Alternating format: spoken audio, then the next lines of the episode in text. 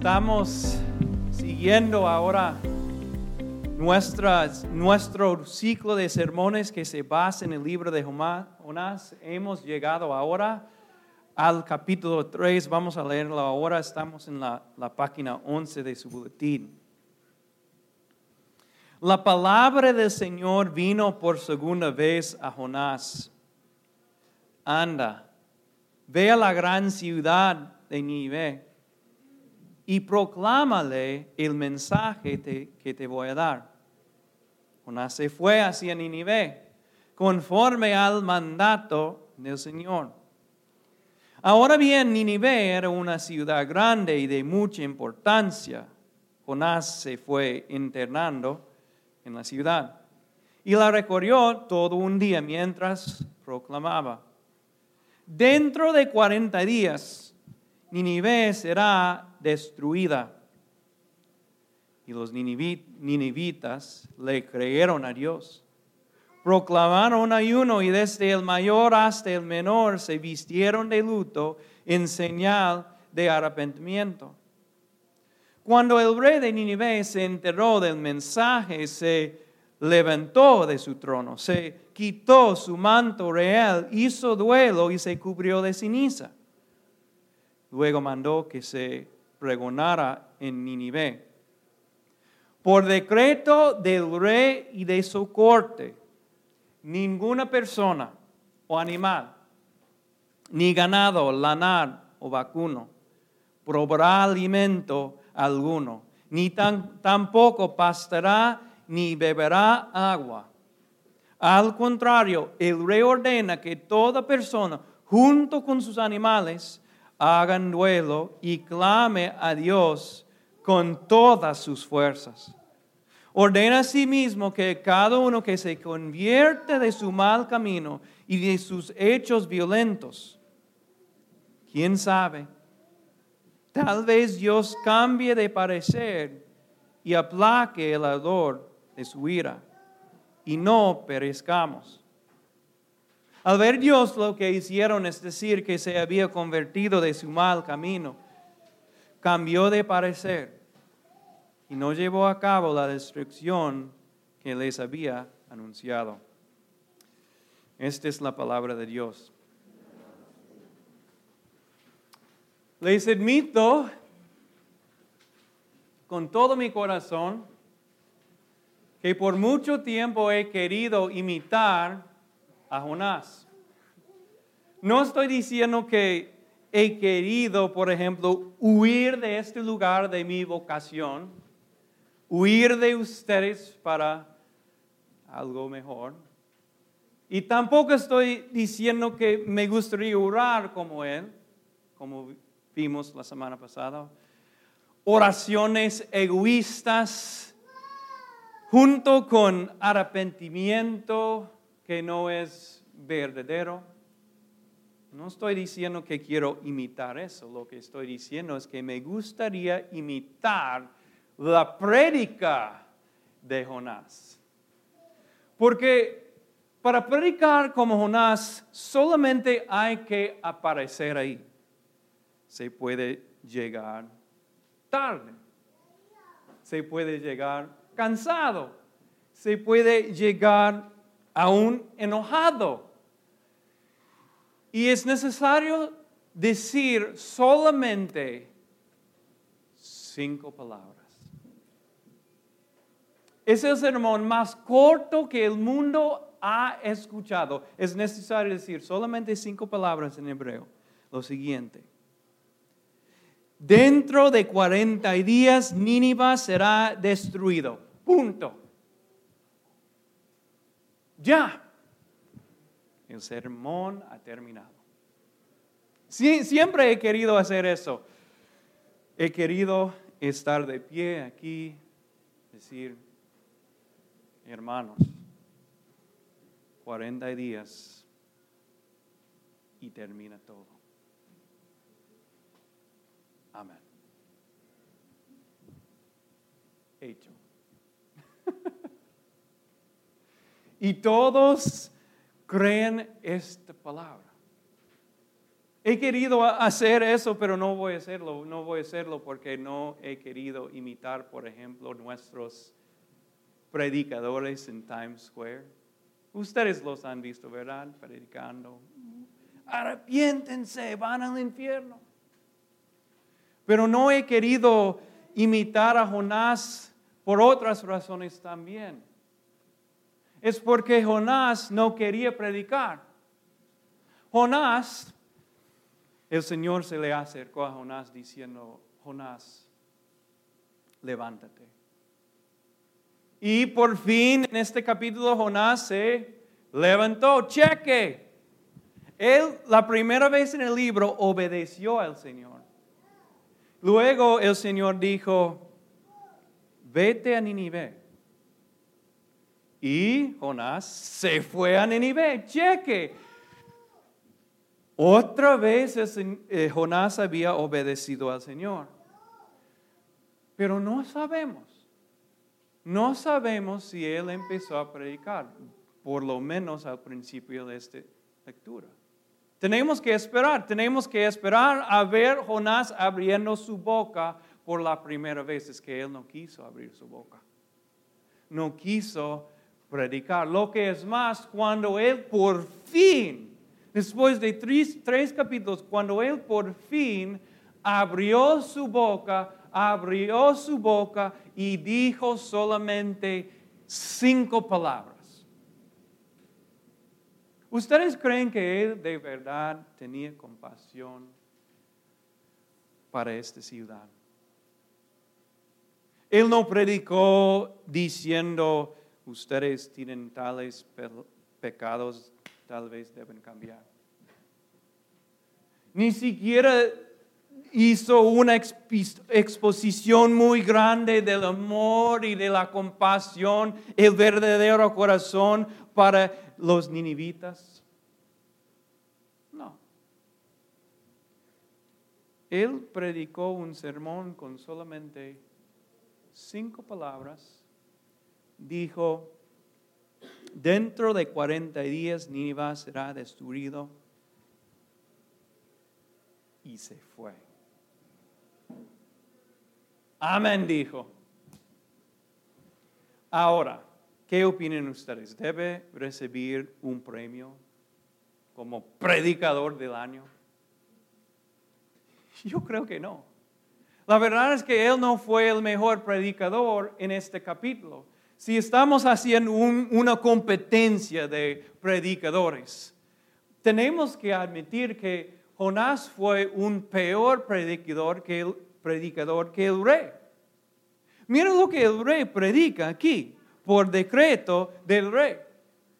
Él dijo, ninguna persona o animal, ni ganado, lanar o vacuno, probará aliento alguno. ¡Wow! Estos son actos de arrepentimiento, pero más allá, muy extremos. Y nosotros decimos, wow, predica el rey bien.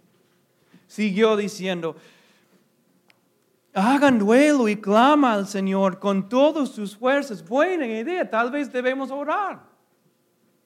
Continuó ordena a sí mismo que cada uno se convierta de su mal camino y de sus hechos violentos. Buena idea, ¿verdad? Predica, predica, amén. Si alguien está pecando, si alguien tiene un mal camino, tal vez deben cambiar. Y luego dijo, ¿quién sabe? Tal vez Dios cambie de parecer y aplaque el ador de su, de su ira. O sea, está diciendo, Dios es un Dios amoroso, compasivo, misericordioso. Tal vez tenemos chance todavía. Y tenemos que admitir, wow, este rey predica y predica bien, pero Jonás, no estoy seguro. Y es un poco triste, yo pienso que es un poco triste porque tenemos que ver que este fue su segundo chance. Ya había huido del Señor. No funcionó. Trató de suicidarse. Tampoco funcionó. Y ahora el Señor le ha dado a Jonás una nueva vida y eso es lo que él hace. No está viviendo con todo su corazón. No está predicando con todo su corazón porque se siente atrapado. Se siente stuck en su vida. Él es, él es como el trabajador o la trabajadora que no le gusta su trabajo. Entonces, trabaja, pero trabaja como perezosamente. Él, es como el marido esperando el decreto de divorcio y no está dando todas sus fuerzas a su propio matrimonio. Él es como el estudiante en la escuela, una persona bien inteligente, pero no está estudiando con todo su corazón. No está dando todo lo que tiene para su vocación. Él es como la persona que piensa, wow, algún día voy a retirar y empieza a contar los días hasta que llegue este día. Se sienten atrapados, se, se sienten como, wow, no me gusta mi vida. Entonces, no voy a vivir alegremente, no voy a vivir gozosamente, no voy a dar todas mis fuerzas a lo que estoy haciendo. Y es un poco triste, ¿verdad? Es un poco triste que este es lo que Jonás hace con la gracia de Dios, con su nueva vida que el Señor le ha dado. Entonces, ¿saben algo? Necesitamos este sermón. Y no estoy hablando de mi sermón, eh, necesitamos el sermón de Jonás. Porque Jonás predicó dentro de 40 días. Y podemos aprender algo acerca de Dios cuando escuchamos ese sermón. Primero que Dios es paciente, right? Que Dios es compasivo. Los ninivitas merecieron la ira de Dios. Ellos, pero tenían sed de sangre. Fueron como el ISIS del Antiguo Testamento y el Señor debería haber destruido toda la ciudad con una bomba sin aviso. Pero ¿saben lo que el Señor decidieron hacer? Decidió esperar con paciencia. 40 días. Tac, tic, tac, tic, tac. ¿Qué van a hacer, ninivitas? ¿Y saben qué pasó? Sus vidas se llenó con propósito. Sus vidas se llenó con claridad moral. Sus vidas se llenó con alegría, propósito. Y ellos, pero empezaron a vivir y vivir vidas llenas, porque creyeron en el Dios y el tic-tac del reloj. ¿Saben algo? Todos nosotros, Jonás, los ninivitas, nosotros también necesitamos el tic-tac del reloj. Imagínense eso, imagínense eso, un partido de Perú contra, ¿cómo se llama? New Zealand. Pero ellos están jugando ahora sin el tic-tac del reloj, ¿qué va a pasar? Si no hay un reloj. Eso es lo que yo opino. Los jugadores van a jugar perezosamente. Algunos van a tomar una siesta en el medio del partido, pensando, luego voy a jugar. No van a jugar con intensidad. Pero ¿qué pasa? ¿Qué pasa cuando ellos em, empiezan a jugar fútbol con el tic-tac del reloj.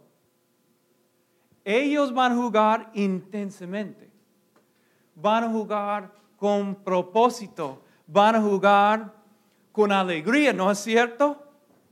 Y es por eso yo me pregunto a veces, ¿y por qué viven tantos cristianos en el mundo, tantas personas aparte del tic-tac del reloj? Tic-tac. Viven, pero viven perezosamente. Viven, pero viven sin, sin propósito. Viven, pero no viven con todos sus corazones. Se dan por vencidos. Es por eso que necesitamos esta enseñanza de, la iglesia, que el Señor Jesucristo, y vamos a confesarlo en pocos minutos, el Señor Jesucristo vendrá para juzgar a los vivos y a los muertos. O sea, hay un reloj, ¿no es cierto? Y hay un tic-tac, tic-tac, tic-tac para todos nosotros. Y funciona ese tic-tac. Nos ayuda a vivir intensamente, con alegría, con propósito. Funcionó para los ninivitas. ¿Saben lo que ellos hicieron? Es increíble. Se arrepintieron, arrepintieron, se vistieron de luto en señal de arrepentimiento, dice en versículo 5.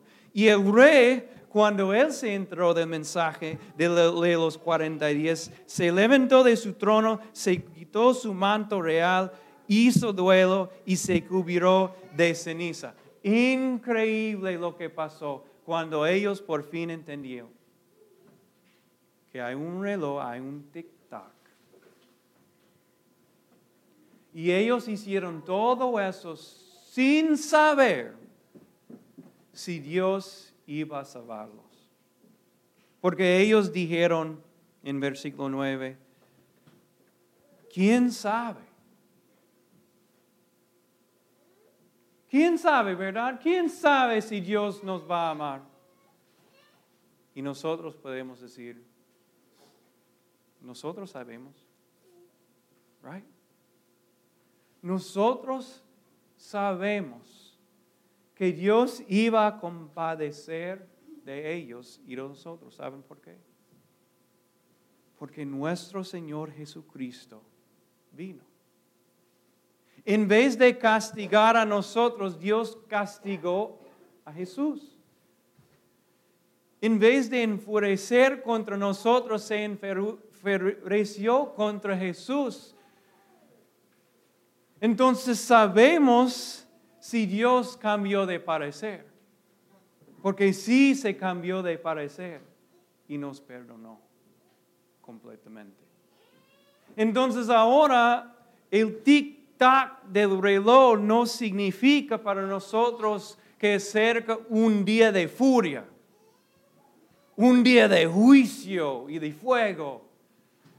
Significa para nosotros el acercamiento de un día de redención, un día de, de gloria, un día de triunfo, un día cuando todos los benditos por fin van a estar con Dios. Imagínense. Yo estaba pensando, ¿y cómo impacta este esta verdad, este tic-tac del reloj a nuestra redención? Esto es lo que yo pienso. Debemos imitar, no a Jonás, quien no estaba viviendo de todo corazón. Debemos imitar a los ninivitas. Pero en vez de vestirse de luto, vamos a vestirse de la justicia de Cristo. En vez de sentarnos en ceniza, vamos a ponernos de pie, esperando nuestra redención. Y si algo e, estamos en un camino mal, si estamos pecando contra alguien, contra Dios, dejen de hacerlo. Y ruegan con todo su corazón a nuestro Dios de paciencia. Porque este es el verdad. Estamos viviendo bajo el tic-tac, tic-tac te oró.